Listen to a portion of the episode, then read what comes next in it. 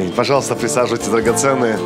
Слава Господу. Доброе утро. Э, или уже добрый день. В зависимости от того, кто как стоит. Спасибо большое команде прославления. Друзья, для меня большая радость, э, честь э, за возможность быть с вами. Всегда люблю вашу церковь, люблю быть здесь. Много знакомых лиц. Несколько раз не получалось, там я бросал вас в последний момент. Ну, лучше поздно, чем никогда. Простите. Так бывает. Это как это э, не корости ради, да? Э, вот. Э, давайте мы откроем Евангелие от Иоанна, 13 главу. Хочу. Начнем сразу э, прочитать несколько стихов, которые хотел бы сегодня, из которых хотел бы сегодня вам проповедовать которыми хотел бы с вами делиться. Евангелие от Иоанна, 13 глава, с 1 по 5 стихи, и потом еще прочитаем э, с 15 по 17 стихи. Э, приближался праздник Пасхи. У нас, правда, не праздник Пасхи приближается, у нас приближается праздник Рождества. Э, свечи горят рождественские. У нас елка наряжена рождественская. Но тем не менее. Приближался праздник Пасхи, Иисус знал, что настал час ему покинуть этот мир и вернуться к Отцу. Полюбив своих, находившихся в этом мире, он полюбил их до конца. Во время ужина, когда дьявол уже побудил Иуду Искариота, сына Симона, предать Иисуса, Иисус, зная, что Отец отдал все в руки Его, и что Он пришел от Бога и теперь возвращается к Богу, встал из-за стола, снял с себя верхнюю одежду и опоясался полотенцем – Потом налил воды в таз и начал мыть своим ученикам ноги и вытирать их полотенцем, который был опоясан. Э, и дальше ученики в изумлении, Иисус ничего не говорит, он проповедует без слов, он что-то делает, они не могут, не могут понять, что он делает. Кто-то сопротивляется. Петр, да, вы помните, потом говорит, ну ладно, раз Иисус говорит, если я тебя не омою ноги, тогда не будешь счастья иметь со мной, тогда мой всего. Иисус говорит, хватит тебе того, что и ноги. А, и тем не менее, потом в конце главы он уже поясняет. И когда, причем он это делает, потом одевается, садится снова с ними за стол. Э, вот если кто-то умел интриговать, то это Иисус. Вот он, он так любил. Он, всякий раз, когда он притчу расскажет, он раз молчит. Они уже к вечеру спрашивают, говорит, Иисус, а зачем ты эту притчу рассказал? Говорит, а, говорит, интересно, да? Хорошо расскажу. И здесь нечто подобное происходит. Иисус молчит, и когда они на него смотрят вопросительно, а что это было, Господь? Вот, что ты пытался показать? Иисус говорит им э, в 15-17 стихе, говорит, да, ребят, очень просто, я показал вам пример, чтобы вы делали то же, что я сделал вам. И 17 стих. Если вы это знаете и так поступаете, то будете благословены. В новом переводе сказано так. Если будете знать это, то обретете счастье, исполняя. Интересно. Оказывается, Иисус говорит, ребят, я ни много ни мало показал вам формулу счастья. Сколько людей сегодня ищут счастья? Ой, мы молимся за счастье, мы учимся счастья, мы... Ой, как бы быть счастливым? Ну, как бы вот получить счастье? Иисус говорит, очень просто – я вам показал пример. Если вы вот поймете, осознаете, и вот до вас дойдет, что я сделал, то будет вам счастье, то будете благословены. Есть здесь люди, которые хотят быть счастливыми. Аминь. Значит, у меня я правильную тему для проповеди выбрал. Э, хорошо. Проповедь про счастье. У меня много названий этой проповеди. Одно из названий «Что делать, когда ты самый главный человек в комнате?» Ну, то есть еще одно название для этой темы – выпускной вечер библейской школы Иисуса Христа. Еще одно название этой проповеди – проповедь без слов называется. Ну, как угодно, какой тебе нравится, такой выбери. Тем не менее, или еще одну тему, говорит, как быть счастливым. Уроки Иисуса. Э, Иисус здесь показывает, что значит вот облечься в успех или в счастье. И интересно, и здесь происходит, вот мы читаем такой момент, что Иисус совлекает себе одежду, э, облекается в льняное полотенце и начинает служить своим ученикам, будучи их учителем, будучи их рави, будучи их Господом, будучи господином. Он делает какие-то странные, непонятные вещи. Потом поясняет для чего. Чтобы вы получили пример и поступая так, были благословенны в вашей жизни, были счастливы. Э, вообще тема совлечения и обличения – такая очень библейская тема. Не знаю, обращали вы внимание на это, не обращали. Э, вообще с этого начинается вся человеческая история. Вот человек что-то на себя одевает, потом человек себя что-то снимает. Библия говорит, как только Бог создал человека, он облег его в славу.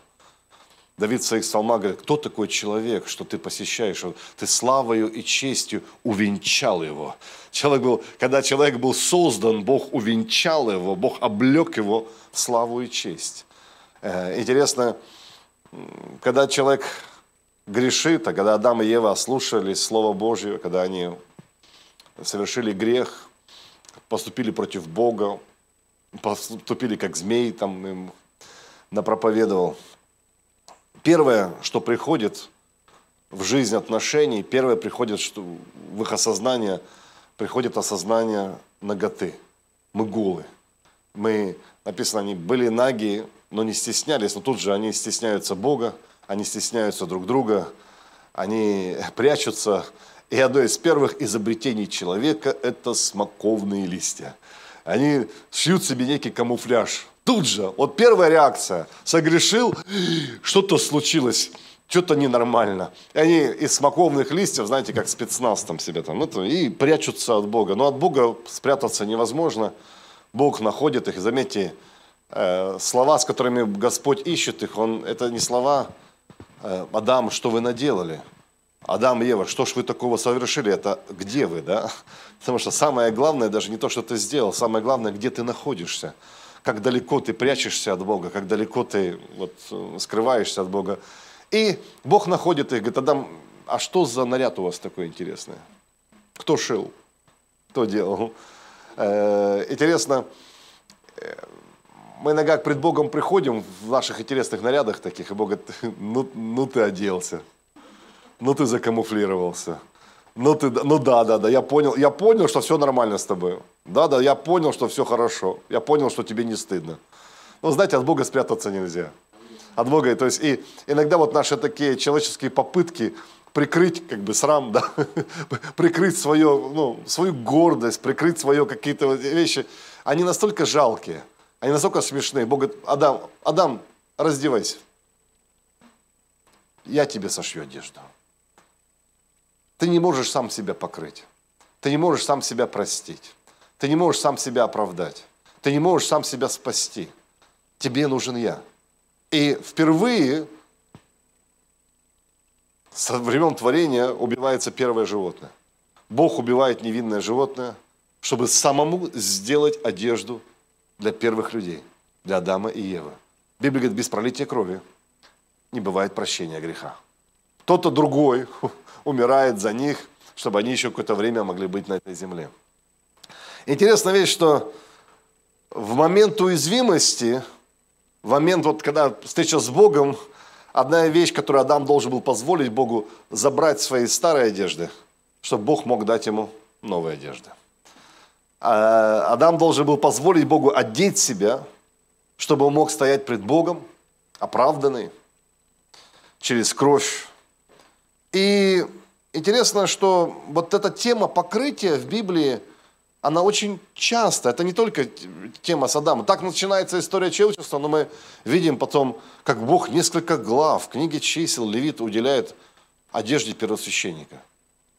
У нас Господь не портной, конечно – но тем не менее, ты видишь, как постоянно он там, он настолько детально обсуждает эту одежду первосвященника, какой длины должны быть там подол, там, какой, какие должны быть колокольчики, какие должны быть бубенчики, какие должны быть камни, какая должна быть одежда. Думаешь, господи, ну, ну что, писать нечем, что ли?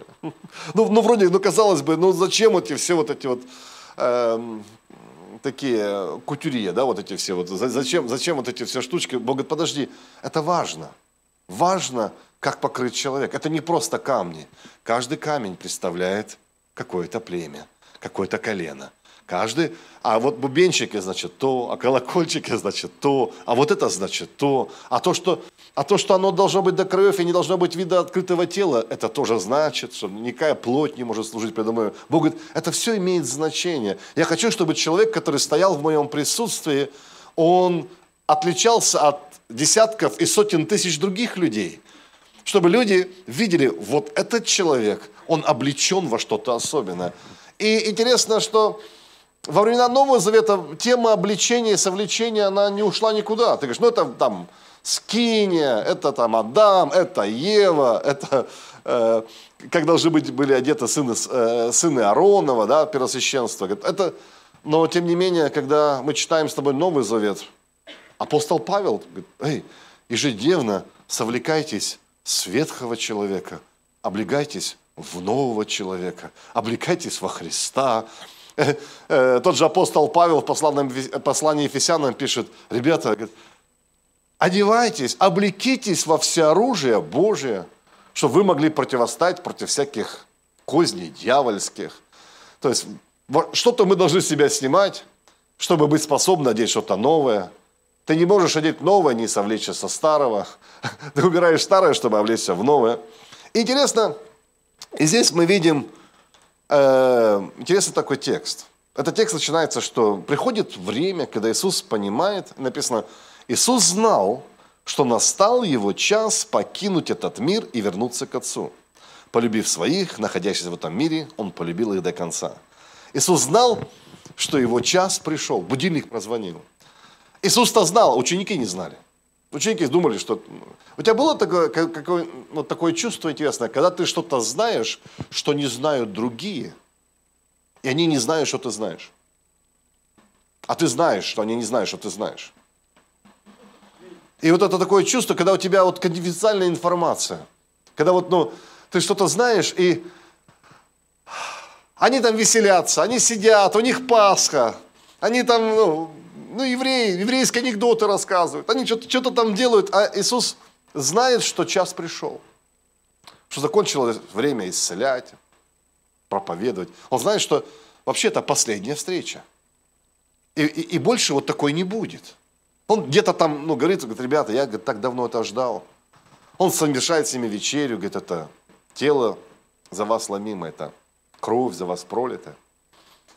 И это такое интересное чувство, когда ты знаешь, а другие не знают, что ты знаешь. Вот у меня такое было несколько раз. Ну, довольно часто. Ты себя как Бог чувствуешь вообще.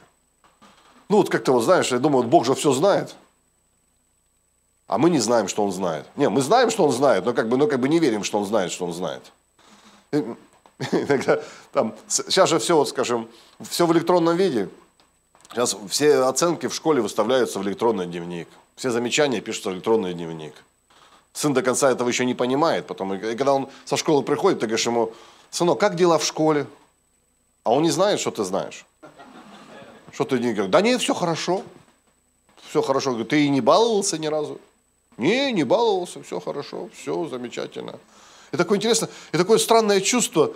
Он-то не знает, что я знаю, а я знаю, что он не знает, что я знаю. И ты как-то с ним так вот говоришь, вот, э как дела там, как вот он, да-да, нет, все замечательно, все потрясающе, все аллилуйя, все там как бы, точно все аллилуйя, точно все хорошо. И потом как бы догадывается, что-то ты как бы так вот, ну, пап, ты что-то знаешь, да, что я не знаю. Это такое, сколько раз у меня было там, когда на консультацию приходят, там, и ты спрашиваешь его там, Э, как дела в семье? Он говорит, ой, пастор, все замечательно. А ты вчера с его женой разговаривал, знаешь, что вообще ничего не замечательно. Но он-то не знает, что ты разговаривал. То есть, как бы, не знает, то есть, как дела? О, аллилуйя! Там, думаешь, как дал бы тебе в лоб.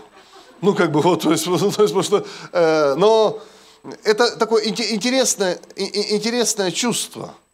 Вот и написано, Иисус знал, что пришел его час, а ученики не знали. Знаешь, Иисус, и Представляешь, вот атмосфера этой встречи. Ты сидишь за столом, ты знаешь, это последняя встреча.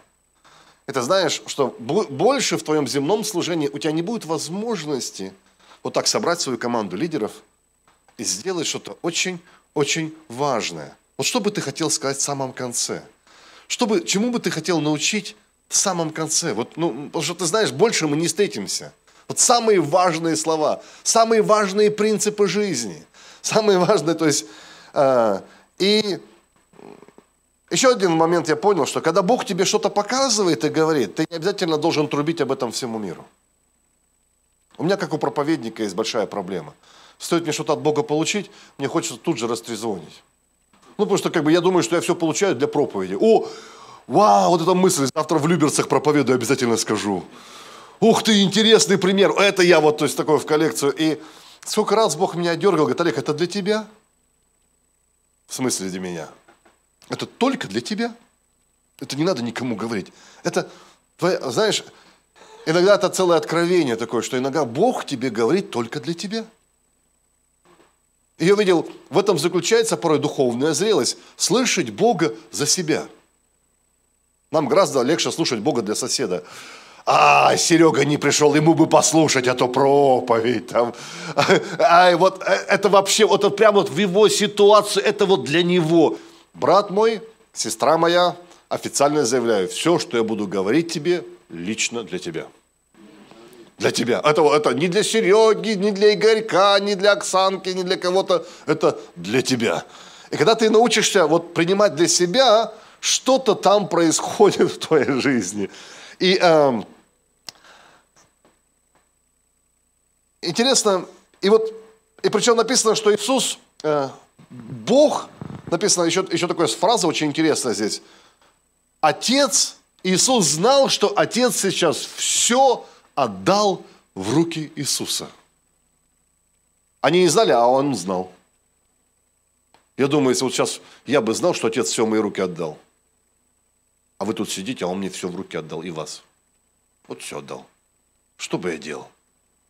Интересный момент, что он видел духовные вещи. Ученики не понимали, что происходит. Он видел, как сатана вошел в Иуду. Он видел, то есть он сидит за одним столом с Иудой, по другую сторону у него Иоанн, который все время норовит там голову на грудь положить, да, то есть, как это, и, то есть, и ты смотришь, это, вот такой хаос, ты, ты их видишь насквозь, ты видишь их намерения, ты видишь их, ты знаешь, ты знаешь, что они разбегутся скоро. Ты знаешь, что Петр три раза от тебя отречется. Он там все, все это, то есть это все его сердце. Они не понимают. И Петр говорит, никогда не предам. Говорит, Петр, помолчал бы ты. Ну не надо. Вот ты, ты, Петр, ты не знаешь. Я знаю. И никто не понимает, когда он говорит, кто предаст, там, он шепчет, там, кто со мной соль, там, кому я соль подам, там, тот меня предаст, там, не понимает, потому что соль подать, это, наоборот, это знак почета, знак уважения. Все, в, у них полная каша в голове. Интересно, Иисус знал, кто есть кто, и он такой спокойный. Вот знаешь, если бы ты сидел за столом и точно знал, что за этим столом Иуда сидит, ну, меня подбрасывало бы. Я бы извил, говорю, ну что, Иуда, Иудушка тоже. Тоже ешь тут, делаешь вид, что тебе ничего. Ах ты, не стыдно тебе? Ты думаешь, я не знаю, Иуда? Да я все про тебя знаю. Я все про тебя видел. Знаешь, интересно, что... И, и, но Библия не говорит, что Иисус извит здесь, подкалывает, как-то намекает, там, связывает, развязывает, там, еще что-то, манипулирует. Написано, да нет, он, говорит, там сидит и просто любит. Он говорит, это такая удивительная история любви. У нас Бог, который способен любить Иуду. И он полюбил своих, говорит, и полюбил до конца. Интересная вещь. Я никогда не понимал, э, когда, помните, э, в Евангелии от Матфея, там эта история описывается, когда Иуда потом уже возвращается, чтобы предавать его – и Матфея 26 глава, там 50 стих, когда Иуда приходит предавать его, Иисус встречает Иуду. Как, еще как предавать? Поцелуем предавать. Иисус, ему, Иисус его встречает. Вот если бы я знал, что он меня сейчас предавать будет. Целую Иуда приперся здесь, проклинаю. Там, он говорит, зачем пришел друг? В смысле друг? Почему Иисус Иуду назвал другом? Друг, зачем пришел? А буквально главу до этого, когда Петр говорит, Иисус, миленький, не пустим тебя на крест. Не пущу, не позволю. Нет, мы не отдадим, не позволим никого забрать и убить. Он говорит, отойди от меня. Сатана. Что-то Господь ты в списке своих друзей и врагов попутал. Значит, Петр, значит, сатана, а Иуда, значит, друг. что-то непонятно. Иисус говорит, да все понятно. Это тебе непонятно. Каждый, кто отталкивает тебя от креста, каждый, кто отталкивает тебя от воли Божьей, тебе не друг. А кто толкает тебя в центр воли Божьей, самый настоящий друг. Потому что мы жизнь по-разному оцениваем. Да слава Богу за таких друзей. Если бы не Иуда, может, тебя и в церкви бы не было. Ходил бы. А те, кто так поцеловал, так предал, так подставил. Тебе хочется открытку написать, говорит, спасибо, дружище. Ты даже не представляешь, как твое предательство мне помогло. Ты даже не представляешь, что потом случилось. Ты даже не представляешь, потому что Иисус как бы объясняет нам, что не только хорошие вещи, которые происходят с нами, толкают нас в центр воли Божьей. Иногда мы думаем, что только хорошее. И мы говорим, слава Богу, вот за это! Слава Богу, вот за то! Слава Богу, вот Бог меня так благословили, мне так помогли, слава Богу! А Иисус говорит, а иногда бывает тебя предали, и слава Богу. Иногда бывает тебя сократили, и слава Богу. Иногда бывает тебя уволили, и слава Богу. Это болезненно. И интересно, но Иисус говорит, послушай, ни Иуда, ни Иоанн не могут изменить того, кем я являюсь. Никто, ни враг твой, ни друг твой не может забрать у тебя или уменьшить тебя, кто ты являешься, если ты знаешь, кто ты есть. Иисус знал себя до конца, и Он полюбил их до конца. Интересно, Библия говорит, Римлянам 8 глава, 28 стих, «Притом знаем, что любящим Господа, призваны по Его изволению, все содействует ко благу». Не все благо, не все хорошо. Иуда вообще не хорошо. Иуда вообще ни разу не благо. Но Иисус говорит, не переживай, не переживай за меня. Предательство ужасно. Предательство болезненно. Предательство отвратительно. Предательство гнусно. Но не переживай, он говорит, не переживай за меня. Не переживай. Я, я, хочется подсказать, знаешь, как вот я, я вот эту, я когда Библию читаю, я как фильмы смотрю. И знаешь, когда ты фильм смотришь, уж хочется подсказать, он сейчас пойдет тебя предаст Иисус. Я говорю, да я знаю. Я видел, как сатана вошел. Кстати, когда ты видишь духовный мир, тебе и людей проще прощать. Почему часто нам трудно просить, потому что мы видим только вот, да я видел, знаешь, сатана в него вошел, понятно. Ну, понятно. И ты хочешь предупредить, Иисус говорит, я все знаю, я добро... никто мою жизнь забрать не может, я ее добровольно даю. Я... Олег, не подсказывай, я все понимаю. И я в этом абсолютно спокоен. Иуда поступает нехорошо, отвратительно.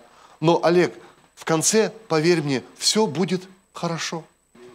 Потому что любящим Господа, призваны по Его изволению, все будет содействовать ко благу. Не все благо, но все ко благу содействует. Иосиф этот, этот принцип знал очень хорошо в Библии. Помните, когда э, братья приходят к Иосифу, Иосиф пред ними открывается. Они, которые предали его, подставили его, продали его, лгали о нем отцу. Он столько претерпел из-за предательства этих братьев. И потом, когда они когда он уже не выдерживает, они приходят к нему в Египет, они продали его в рабство, он там поднялся. Они приходят просить его хлеба, просить его пищи, чтобы не умереть с голоду. И он, от, и он не может уже терпеть, он плачет, он снимает себе эти египетские одежды.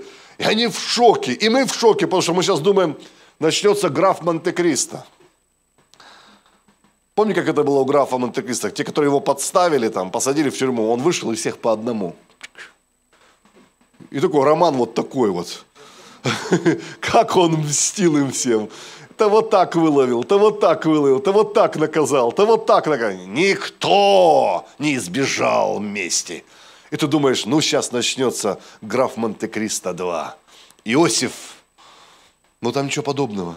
Они боятся, он говорит, ребят, вы не поняли. Я не из книги Дюмы. Я из Библии.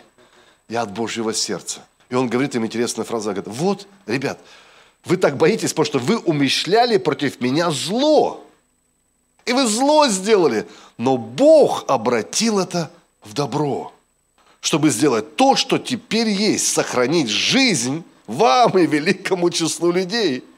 Интересно, Интересно, мне он говорит, ребят, вы не поняли очень важный библейский принцип, что даже если кто-то замышлял против тебя зло, даже если вещи казались ужасными, если я остался верен моему Богу, если я люблю Его, если я держусь за Него двумя руками, если я все еще призван им, вот все зло, что вы наделали, оно обратилось в добро. И когда я смотрю теперь на свое прошлое, я не смотрю на свое прошлое с, с, с полной мести, э, ненависти, злости, воздаяния. Когда я смотрю, говорю, да, слава Богу, не было бы того, не было бы и этого. Ребята, если бы вы тогда вот то не сделали, вот этого бы тоже не было. И я не смог бы помочь вам. Я не мог, я был бы среди вас там и тоже бы с голоду умирал. Но то, что случилось, то случилось. И слава Богу, что случилось. Сейчас сильную вещь скажу, только ты не обижайся. Я не думаю, что ты можешь обрести настоящий мир только через то, что кто тебя помолился, возложил руки, помазал елеем. Я думаю, что ты можешь обрести настоящий мир, примириться со своим прошлым. Только тогда, когда ты принял это, сказал, Господь, это было больно, это было ужасно, я не понимаю и до сих пор не понимаю. Господь, но я это принял. И когда понимаешь, знаешь, когда происходит какая-то трагедия в твоей жизни, какие-то вещи, трагедия проходит пять стадий. Первая стадия – это стадия отрицания. Не может быть, не может быть, быть не может быть, не может, не может быть, никогда, никогда не может быть. Потом приходит стадия, такая, стадия э, обвинения, или почему я, почему, за что я, чем я хуже других, что я не так сделал, кто виноват, кто виноват, тебе, очень, тебе важно найти, кто виноват, тот виноват, они виноваты, этот виноват. Так важно найти виновного. Не важно даже, то есть там нам так важно выяснить, кто виноват. Правительство виновато, Путин виноват, или я сам виноват, мы виноваты, все виноваты, церковь виновата, пастор виноват, там еще кто-то. Если... Потом, когда проходит эта стадия, Бог виноват. Когда проходит эта стадия, приходит другая стадия. А как дальше? А как, а как дальше? А как вот без этой работы, без этого человека? А как дальше? И ты ходишь, и знаешь, и ни, ни один из этих вопросов, ни одна из этих стадий не дает тебе мира. Ни одна, нашел виноватого, а легче не стало. Что есть, как бы, думаешь, как дальше, ничего не поменялось. И потом приходит следующая стадия. Приятие. Что случилось, то случилось. Я не могу это изменить. Господь, я это принимаю, я с этим смиряюсь, я с этим соглашаюсь. И когда ты проходишь эту стадию, приходит следующая стадия под названием стадия служения. Тогда ты в состоянии служить другим. Тогда ты в состоянии, как быть Иосиф. Говорит, ребят, знаете, почему я могу вам служить? Знаете, почему я сейчас не поубиваю здесь по одному? Вот тебя, тебя, тебя и тебя. По одной простой причине. Я понял, что Бог контролирует мою жизнь. Однажды я посвятил свою жизнь Ему, и все, что происходит, Бог это контролирует. И я просто принимаю. И когда ты принимаешь, только тогда приходит шалом. Только тогда приходит мир. Я видел, как многие люди не могут примириться со своим прошлым, потому что они, они все еще живут вот в этом цикле, кто виноват, э, что делать, как жить, там, Почему я? И они живут с этой чувством вины. И только как ты говоришь, Господь, я не понимаю. Это больно. Но я соглашаюсь. Что-то происходит в твоей жизни, и ты выходишь на уровень, другой уровень. Да, гадюка укусила тебя. Да, знаешь, из гадюки вышло жало. И хотя враг укусил, и синяк остался, ты больше в своей душе не отравлен – там нету горечи, там нету вот, вот знаешь, что-то, что знобило там. И как Павел, ты говоришь, Ефесянам 1 главе стихе, говорит, он творит все по совету своей воли. Знаешь, и Бог все еще контролирует ситуацию, даже когда за твоим столом сидит Иуда. Может, ты сегодня за столом с кем-то там, и там Иуда. Ты говоришь, ну, я же знаю все. Бог говорит, я контролирую ситуацию.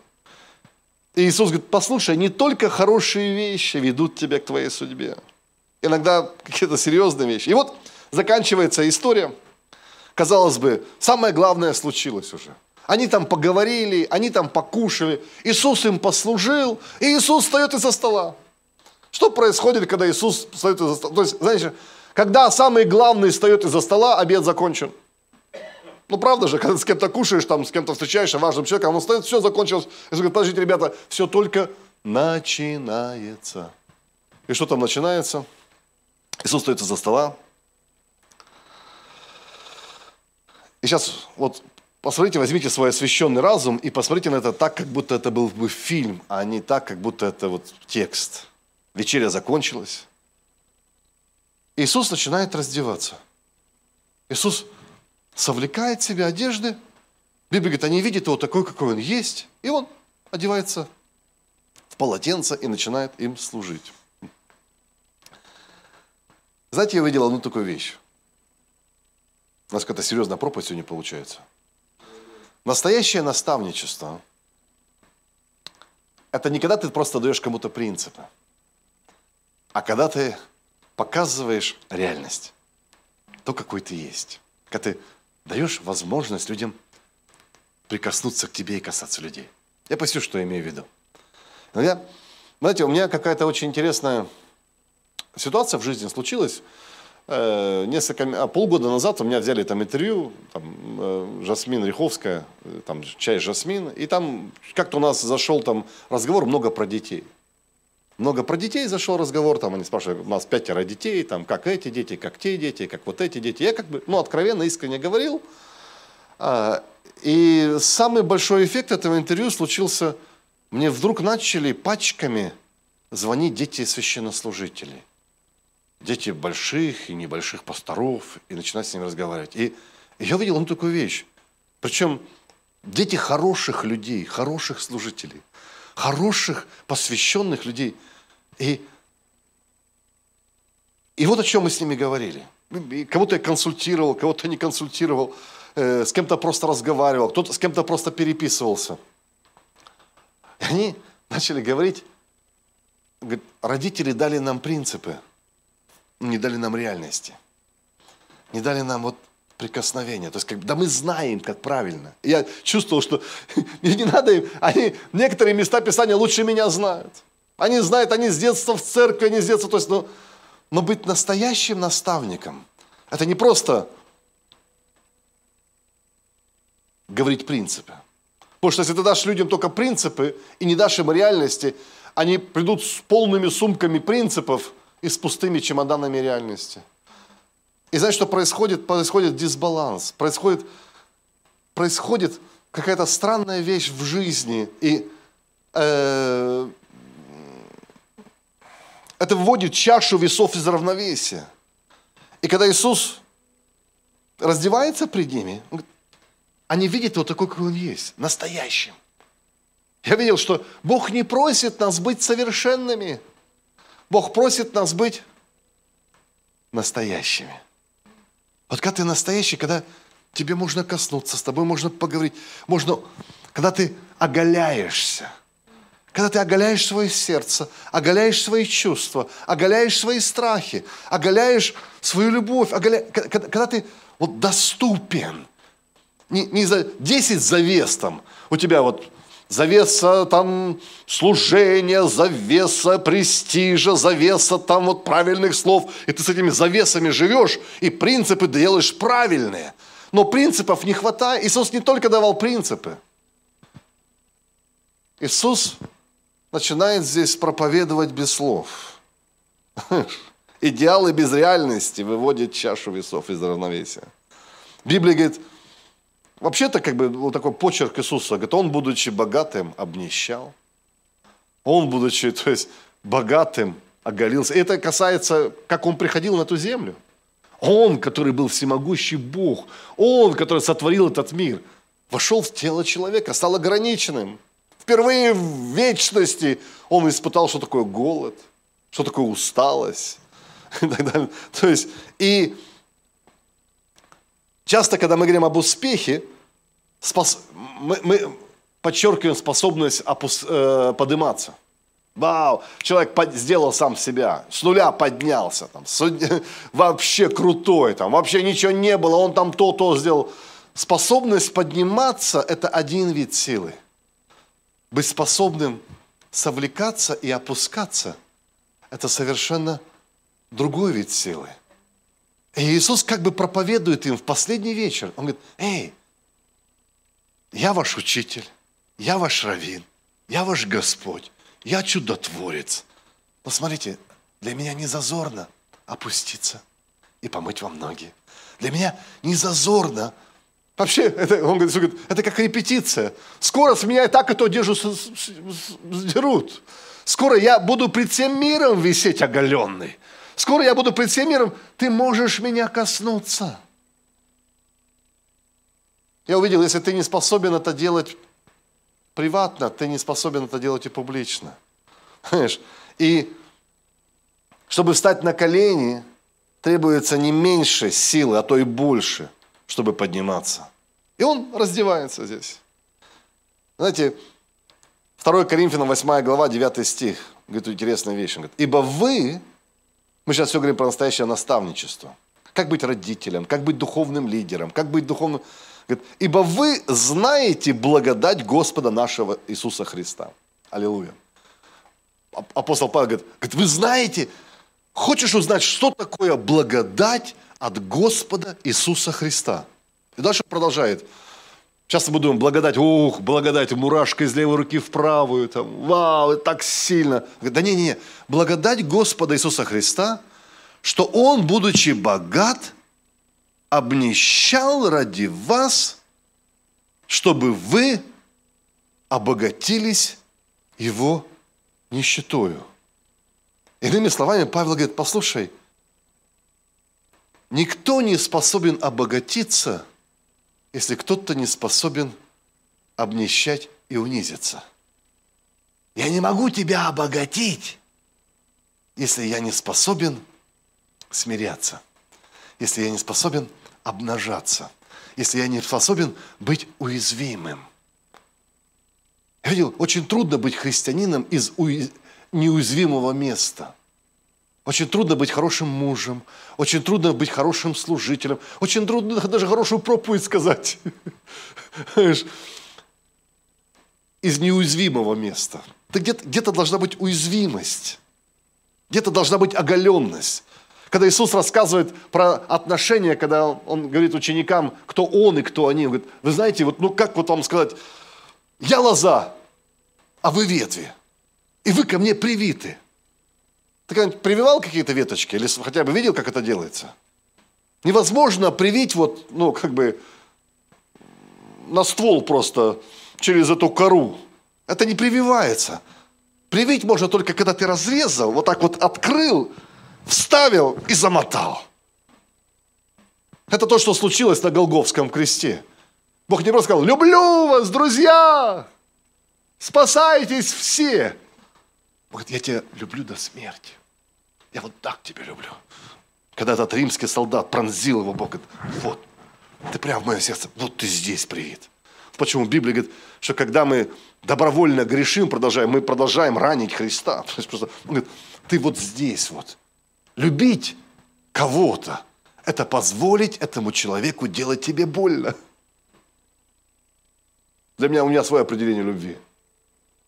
Когда я говорю, я люблю тебя, это значит, я позволяю тебе меня ранить. Почему часто мы отрекаемся от любви? Потому что любить это больно. Любовь заставит тебя пройти экстра милю. Ты говоришь, когда говоришь, никогда не прощу, никогда не забуду. А что любишь? Да ладно, прощу, да ладно, забуду, да ладно. То есть, как бы, любить это, это, это сложно. Но любовь, вот почему многие говорят, не хочу любить, потому что это больно. Но именно любовь придает силу всему, что мы делаем. 1 Коринфянам 13 глава говорит, любовь, вот без любви все не имеет смысла. Именно любовь, самая великая сила во Павел говорит, языки умолкнут, пророчества прекратятся, но любовь прибудет всегда. Она все может победить. Это, вся эта глава, она о любви. И написано, что Иисус, Он поднимается, раздевается, Он доступен, Он оголен. Я видел иногда, Иисус довольно часто учит без разговоров. Знаешь, он преподает без разговоров. У меня, помню, однажды мне подарили Библию, еще когда еще не было айпадов, и когда читал это, и там все слова Иисуса были выделены красным текстом. Была такая берет. Все, все диалоги Иисуса вот, красным текстом. И ты говоришь, почему? Это важно. Каждое слово Иисуса важно. Оно красное, оно выделяется из черных других слов. Все другие черные, а вот слова Иисуса красные. То, что Иисус говорит, это красным. А потом я понял, что важно, конечно, что мы люди слова. Нам нравятся слова. Мы вообще, у нас все вокруг слова. Если, когда мы говорим проповедь хорошая, говорит, слово было сильное, проповедь была хорошая. Мы все оцениваем, как бы, ну, то есть мы все оцениваем словом, да, то есть если было сильное слово, хорошая проповедь, не сильное слово, не очень хорошая проповедь. Но сколько раз я думал, Иисус проповедовал без слов. И порой самые сильные проповеди – это проповеди без слов. Это проповеди, которые врезаются прямо в твое сердце, когда ты... Э, это даже не то, что он сказал, а как он поступил, а как он сделал. То есть, и интересно, что я увидел, что большая часть Божьего учения без разговоров. Господь позволяет нам учиться, когда мы просто смотрим на ситуации. Когда ты переживаешь что-то. Было такое, ты какую-то ситуацию переживаешь, и Бог тебя учит. И у тебя нет какого-то конкретного места Писания, но ты видишь, Бог меня чему-то учит. Бог меня учит прощать. Бог меня учит быть щедрым. Бог меня учит милости. Бог меня учит тому-то, тому-то, тому-то. Он позволяет тебе учиться через ситуации. И это через опыт общения, через ситуацию ты получаешь опыт общения с Богом. Иногда не столько то, что говорит Бог, сколько простое наблюдение за тем, что Бог делает – приводит тебя к осознанию откровения. И порой очень трудно порой выразить, когда ты вот было такое, что вот у меня, как у проповедника это было, ты что-то пережил, ты получил откровение, это поменяло тебя, но тебе сказать словами это сложно, потому что это не словами было сказано. Ты пережил это, через, это, это не через микрофон должно быть, это ты получил просто наблюдая. Какие-то вещи, которые кардинально меняли твою жизнь просто наблюдая. Заметьте, Иисус не просто говорил своим ученикам, так, записывайте, сегодня брат о, о, о блаженстве говорил, да, то, записывайте, блаженные, нищие сердцем, или, или чистые сердцем, ибо они Бога узрят, блаженные, нищие, там, блаженные, плачущие, блажен... Запи... Так, Петр, почему не записываешь? Записал? Да, он это говорил. Да, они это... Но больше того, они это видели – больше того, они это переживали. Это не было только... Они, они были с ним от начала. Они видели, как он жил. Они касались его. И когда здесь происходит... Знаете, я видел, что многие вещи... Я часто проводил этот пример, приведу его еще раз. С пастором Ульфом. У меня был этот случай э, лет 25-7 назад, там, когда он приехал в Абакан первый раз. Он приехал там, и что у нас там? Мы его там на охоту повезли, там еще экскурсии там какие-то там делали. И потом повели его в баню. И когда повели его в баню, я что-то там, и с ним, и, и, и, и Кристиан был, и э, пастор Кристиан был, и Колгустов был там, и, ну там целая свита была там, и, и, и пастор Мацула был там, все сопровождали его там, и потом, э, когда в баню уже, я просто переводчиком был тогда, и когда все в бане попарились, его попарили там, его Э, я думаю, а я не попарился еще. Думаю, пойду посижу на полок, попарюсь. Один. Все уже ушли. И сижу, зашел, залез на этот полок, сижу, парюсь себе, никого не трогаю. Греюсь. Думаю, перегрелся, что ли? Смотри, дверь открывается, пастор Ульф заходит. Говорю, пастор ты же уже, уже ушел. Ты что пришел-то, ушел, ушел? Он говорит, да что ты будешь один париться? Так, так скучно. Ты же служил целый день. Да, я посижу, дай поговорим там. И вся свита должна была раздеваться, тоже опять же заходит, мне показывают кулаки. Я говорю, я что сделал? Я, я, я чем виноват? То есть, как бы, я, я, я никого не трогал, я думал, что уже все закончено, самое важное. Что все, ну как бы, самый важный человек ушел. Все, я теперь отдыхаю, как бы вот. Я вспоминаю об этом. Ты говоришь, о чем мы там разговаривали? Убей, не помню. Да ни о чем, о чем, о чем бане разговаривают? Сидели, догрелись, парились. Сколько я проповеди слушал пастора Рульфа? Может, сто, может, двести. Сколько я помню? Полторы, две, и то не полностью. Но вот этот случай я не забуду никогда. Об этом случае я буду рассказывать своим детям и своим внукам. Почему? Потому что это, это не про слова. Это не просто про какие-то принципы. Блаженный, чистый сердцем. Вот, делай правильно. Это, это про что-то другое. Эти вещи, которые оставляют отпечаток в твоей жизни, в твоем сердце навсегда. Это, это как будто ты какую-то другую грань видишь. Это как будто бы ты что-то другое открываешь для себя. И вот на данном месте то же самое происходит. Иисус хочет им что-то показать. И причем, ладно бы сказал, говорит, ребята, записывайте. Он просто, они покушали. Вот представьте себе, он поднимается, раздевается. Они все одетые. Причем все одетые, как, знаешь, как одетые, как книжники, одетые, как э, э, там один врач был, да, то есть там 12 мужиков. Одетые как, как врач, как э, рыбаки, как... и он раздевается. Что происходит-то? Что происходит-то? Что? И начинает мыть им ноги, ни слова не говоря. Я подумал, и он знает, они не понимают ничего, а он знает, это последний вечер. Я должен что-то очень важное вложить в их сердца. Я хочу, чтобы они были счастливы. Я хочу, чтобы они были благословены. Я хочу, чтобы они что-то поняли. Последний вечер библейского института Иисуса Христа. Три с половиной года они учились, наблюдали. Три с половиной года они учились в этой библейской школе. Я думаю, если бы я захотел сделать выпускной библейской школы, что бы я сделал своим ученикам? Вот я уже провел 28 выпускных. Ну, где-то я проповедовал, где-то не я проповедовал. Все время, когда ты выпускникам библейской школы обращаешься, хочешь так сделать, там, трах, парабах, парабах, там, пах-пах-пах, чтобы запомнили на всю жизнь, чтобы запечаталось, чтобы они вышли оттуда, маршируя, а, весь мир у наших ног, там, аллилуйя, мы идем. Думаю, так, как я набирал в библейскую школу, что я делал? А, когда я в библейскую школу набирал, я из воды вино сделал. На закрытии библейской школы что будем делать? Давайте из вина воду сделаем. Ну и чтобы как-то так вот празднично, чтобы они вышли с этой верхней комнаты и сказать, вы вообще чудеса, из воды вино. Ну, я бы еще полевитировал там, как бы, ну, чтобы запомнили, выпускной вечер, там, ребята, это последний вечер нас, хо-хо-хо. Видали, что я умею? Я ваш Господь, я ваш Рави. Ну, я бы пару трупов воскресил. Ну, чтобы уж запечатать, так запечатать. Ничего подобного. Иисус, почему? Почему ничего подобного? Далек, понимаешь? Не самое главное это в жизни, чтобы быть счастливым.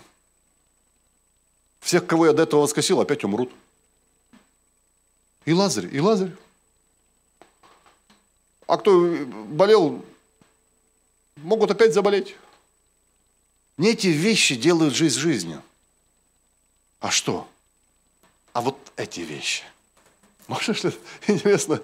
И что здесь инструктор показывает своим ученикам?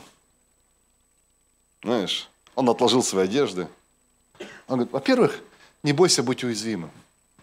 Не бойся быть настоящим. Настоящим. Я видел, что очень трудно быть христианином из безопасного места. Будь настоящим. Бог не требует от тебя быть совершенным, быть настоящим. И здесь Господь делает генеральную репетицию. Я подумал, интересно, а вторая вещь, чтобы Бог тебя использовал, ты должен что-то отложить в сторону. Я думал, а какие одежды хм, мне нужно отложить в сторону, чтобы сделать то, к чему Бог меня призвал? Какой список? Иисус отложил свои одежды, чтобы покрыться льняным полотенцем. Думаю, а что мне мешает?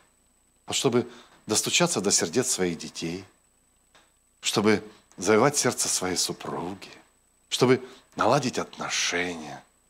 Знаешь, что мне нужно отложить в сторону, чтобы сделать то, к чему Господь меня призвал? Может, это гордость, может, это мой язык, может, это мое отношение, может, это моя точка зрения и привычка все время доказывать, что я прав, что есть два мнения, мое и неправильное. Да, то есть, что я должен отложить в сторону, чтобы быть достаточно уязвимым, чтобы выполнить волю Божью в моей жизни. Я понял, что очень трудно быть христианином из безопасного места. Знаешь, и здесь происходит, Библия говорит, Иисуса называют вторым Адамом. Там происходит, э, опять же, Иисус не разделся, чтобы просто раздеться. Это не было просто, знаете, такое раздевание. Ради... Знаешь, некоторые обнажаются, говорят, вот я такой, а смысл что-то? Он говорит, нет, я открыл свое сердце, не просто чтобы вот на распашку такой, я открыл свое сердце, чтобы послужить, чтобы взять полотенце, чтобы как-то достучаться до твоего сердца, чтобы, не, чтобы просто коснуться, чтобы это дошло, чтобы это коснулось. И Точно так же, как Адам должен был позволить Богу забрать эти смоковные листья, чтобы Бог мог дать ему свои одежды. Точно так же Иисус должен был избавиться от этой одежды, чтобы Бог мог дать ему его полотенце. Знаешь, самое интересное, что многие из нас сегодня покрыты вещами, ты носишь одежды, которые даже не твои – Ты знаешь, это тебе от деда досталось. Я не про твою куртку. Я про твой характер. Знаешь, мы же покрыты разными вещами.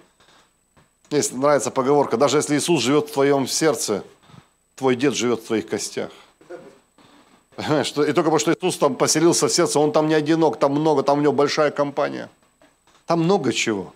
И когда вещи происходят в твоей жизни, и часто мы носим что-то чужое там. Тебя батя научил, вот что значит быть настоящим мужиком. И ты живешь там, и ты женился вроде как бы, все это, то есть, а быть настоящим мужиком, это вот это значит. И пока ты вот живешь вот по заповедям деда, ничего у тебя не получается, как у настоящего, будет как у деда. Я понял, что если я... И ты носишь эту одежду, либо гордость, либо комплексы, либо обиды, либо еще что-то – Детей ты воспитываешь, как вот тебя воспитывают. Что, меня били, и я буду бить. Нормально получилось.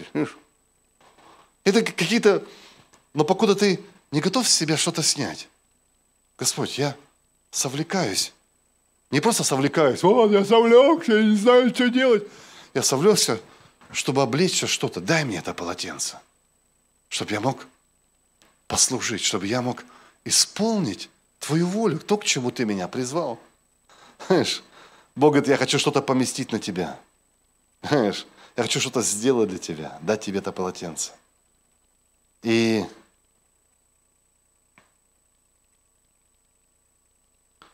дальше Иисус моет их ноги. А когда моет ноги, уже надо кому-то играть выходить. Да. Кто-то нас может?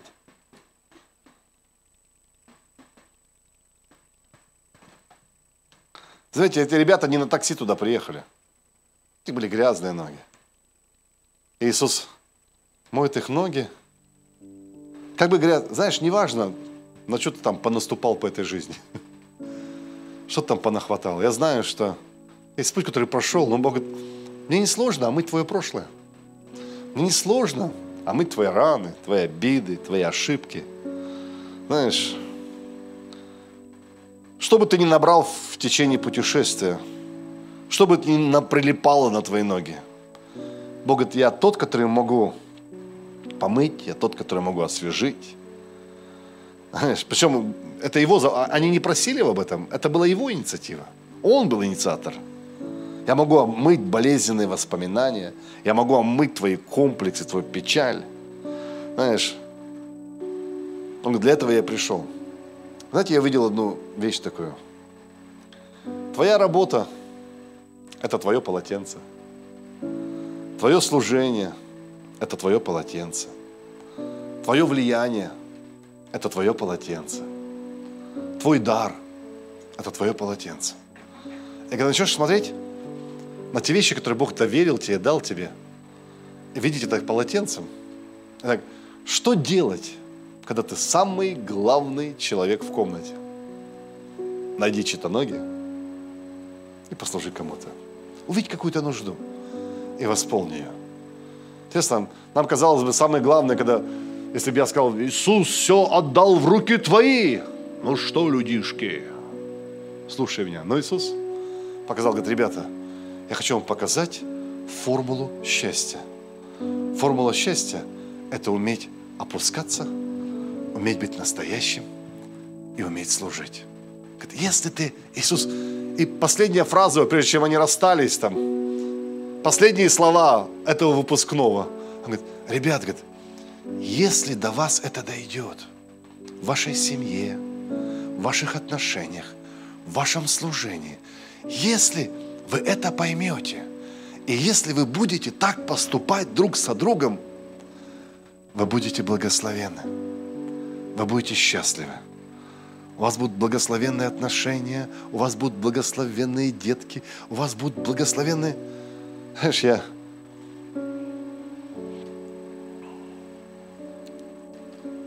Последнее скажу и закончу, мое время уже убежало. Не так давно, когда я говорил там про тех детей, ко мне пришел один ребенок одного пастора. Она была настолько ранена, настолько И она говорила там много там на своего отца, много говорила там на то-то. И я, и я, я был в очень, как, очень, очень, очень странном ну, состоянии, потому что я не хотел поддерживать этот разговор, потому что я не хотел поддакивать ей. И говорил, а, да, он глупый, он такой, он такой вот секой, вот раз такой неправильный. С другой стороны, я не знал, что мне делать, потому что э, я видел, что она очень рано, она написала ему письмо, там, что там, вот ты там сделал то-то, то-то на это письмо он сказал, а вы сами такие рассеки, вот такие, там такие. И она была в полной прострации, в полной, вплоть до того, что хочу там разоблачить, чтобы все знали, что это не так, как вот так. И я сидел там, разговаривая с ней, и думаю, Господи, чем я могу помочь? Господи, ну как вот? И вдруг Дух Святой пришел, говорит, а ты попроси у нее прощения. Я говорю, я понимаю, что ты ждала, что он попросит прощения. У тебя так не получилось. А можно я попрошу прощения вместо него? Я встал на колени. Сказал, прости меня, пожалуйста. И как бы вот своими словами, как Бог давал мне, прости, я не хотел, я не понял. То есть ты бы видел, что случилось там. Дух Святой пришел. Мы обнялись, мы плакали, мы рыдали, рыдали там. Потом она мне прислала смс говорит, мне стало легче дышать. Потом прислала следующую смс мы помирились. После многих-многих лет не разговариваю. Я увидел, иногда не надо многого. Знаешь, иногда нам кажется, чтобы, чтобы кого-то переубедить там, надо там, знаешь, там, так, мои доводы, вместо того, чтобы снять с себя эту одежду, мы говорим, Бог, благослови мои одежи, благослови мою защиту, благослови мою броню. Да не надо ее благословлять, твою броню. Нужно просто научиться эту броню снимать. И когда ты снимаешь эту броню и становишься настоящим, знаешь что? Бог дает тебе полотенце. И ты можешь омыть, ты можешь исцелять, ты можешь служить. И Иисус говорит, ребята, вот это самое главное. Секрет счастья несложный. Он простой – как бы, это не что-то заоблачное такое, недосягаемое. Это просто вот работа со своим сердцем. И тогда сходит благодать, тогда сходит помазание, тогда сходит все. Просто для некоторых из нас легче умереть, чем поменяться. В жизни вы меня не снимете, я убью. Убью отношения, убью дружбу, убью. Не разденусь. Не увидишь ты моих слабостей. Не увидишь ты меня никогда настоящим, я сам себя настоящий боюсь. Но так не работает. И вот этот выпускной вечер, он говорит, не бойся совлекаться. Бери свое полотенце, служи людям. Ты никогда не будешь так сильно похож на Христа, когда ты нашел чью-то нужду и восполнил ее. Ты никогда... Это самый большой прообраз Христа. Когда зашел в комнату, ты самый главный в комнате. Хух. Кто глава семьи? Я. Что делает глава семьи? Находит чьи-то ноги и моет. Вот что. Я, я думал, что глава семьи, оно командует. Это одна часть истины. Есть другая часть истины. Он, который был выше всех, не почитал счетою обнищать, чтобы кто-то мог обогатиться. Хочешь, чтобы твои дети обогащались? Не бойся опускаться. Хочешь, чтобы твоя жена обогащалась? Не бойся опускаться. Чем больше ты опускаешься, тем больше ты можешь обогатить кого-то. Весь народ Божий да скажет Аминь. Давайте мы станем вместе. Я рад, что вам понравилось. Сложнее это делать, чем слушать. Знаешь,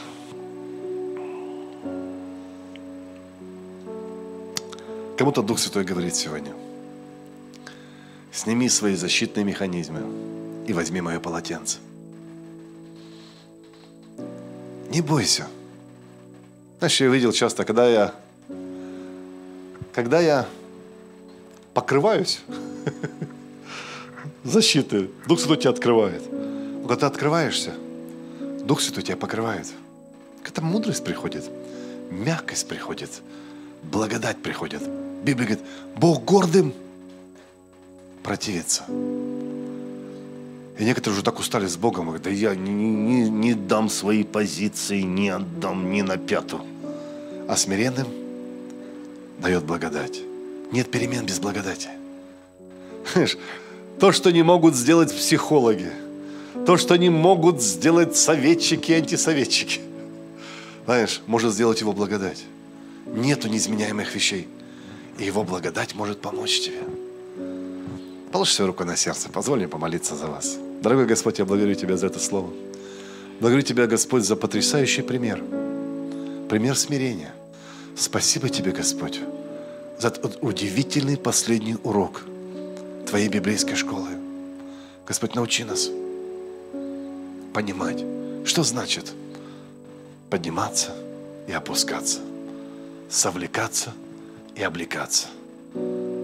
Покажи нам, Господь, что нам нужно снять с себя, что нам нужно откинуть от себя, что мы должны позволить Тебе снять с нас, чтобы Ты мог дать нам полотенце, которое бы исцеляло и изменяла жизни других людей. Помоги нам, Господь, проповедовать без слов. Помоги нам, Господь, быть примером и исполнять тот пример, который Ты оставил нам. Во имя Твое мы молимся. Весь народ Божий да скажет Аминь. Будьте благословенны драгоценны.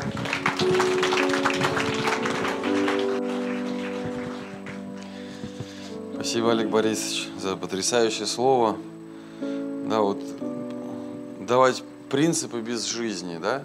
Ну, он так не работает. Да, такой хороший пример. Ты вроде бы прожил это, говоришь, слушай, я тебе принцип даю, ну просто сделай, он работает. А он раз и не работает. Да, надо, надо, как, надо раздеваться, время тратить. Да, вот как надо. Друзья, пусть Господь нас всех благословит. И давайте мы примем благословение Божие, с миром пойдем по домам. Я буду говорить... А, спасибо, Вера, да, друзья. Перед тем, как мы помолимся, я хотел бы спросить, может быть, здесь есть в зале люди, которые пришли в первый раз или не в первый раз, или, может быть, нас смотрят такие сейчас, да, но вы никогда не молились молитвой покаяния. Такой знаете, наверное, одной из самых простых молитв, ну и самой важной, которая только есть, это молитва. Самая-самая важная. С нее все начинается. Если вы вдруг не молились такой молитвой, э, не могли бы вы поднять руку, мы вместе с вами помолимся. Есть ли такие люди сегодня в зале? Знаете, давайте как мы сделаем. Мы помолимся этой молитвой, потому что, может быть, нас смотрят такие люди. Я буду молиться, а вы повторяйте за мной. Хорошо, друзья? Просто от сердца это пусть будет. И давайте все вместе скажем так. Иисус Христос, я верю, что Ты умер на кресте и воскрес на третий день в мое оправдание. Прошу Тебя, прости меня, прости все мои грехи. Я отрекаюсь от каждого своего греха и принимаю Тебя как Господа и Спасителя моей жизни. Прими меня, сделай мою жизнь лучше. И мы молились во имя Отца и Сына и Святого Духа. Аминь. Аминь. Аминь. Аминь. Друзья, ну с миром Божьим пойдем по домам. Благословения. Друзья, примите. С веры только, хорошо? Вот прям как с небес примите. Вот просто видите что-то от Бога, что вы хотите получить. Да благословит тебя Господь и сохранит тебя. Да презрит на тебя Господь светлым лицом своим и помилует тебя. Да обратит Господь лицо свое на тебя и даст тебе мир. Мир, который превыше всяких ожиданий, всяких волнений.